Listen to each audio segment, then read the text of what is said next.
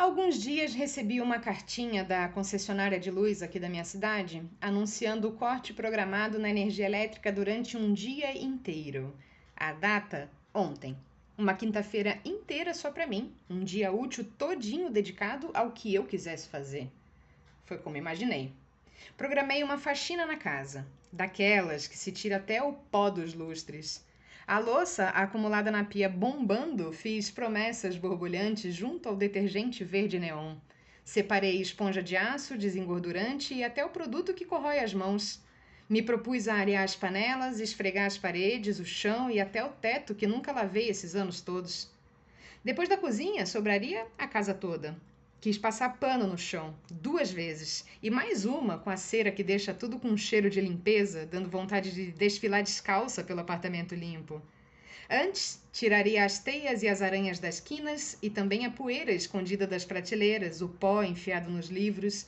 Cataria todas as folhas, varreria as terras que as minhocas jogam no chão, o pelo da cã que se acumula em bolinhas fofinhas atrás das portas e nos portais. Lavaria o banheiro por último, esfregando até onde não alcanço, e depois tomaria banho no box, cheirando a limpeza e água sanitária, que sempre acaba que respira um pouco e dá um certo grau, termina as tarefas flutuando um pouco intoxicada. Talvez com a casa limpa eu até escreveria um conto, livro, essa crônica, quem sabe.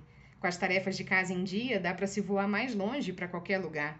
E o principal, de consciência limpa, afinal, teria feito tudo isso sem culpa, mesmo não sendo fim de semana, férias ou feriado. O horário do início do corte era 10h50 da manhã. Até às 10h49 trabalhei freneticamente. Fiz até mais do que faria em dias normais. Claro, não sou louca de não fazer pelo menos o mínimo, porque depois que a luz volta, eu ainda sou eu. E gosto de agradar minha versão do futuro sempre, fazendo sempre além, sempre que dá.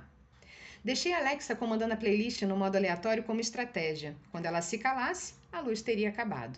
E aí seria até quase 5 da tarde ouvindo música no modo offline na caixinha antiga, que tinha passado já a manhã inteira grudada na tomada, assim como os dois celulares por precaução. Pois Alexa, que ama me contrariar, não se calou nem por um minuto. Foi um dia inteiro esperando o corte. Usei a escada com medo de ficar presa no elevador na ida e na volta da quitanda que aproveitei para ir enquanto estava sem luz. À toa, a luz não acabou.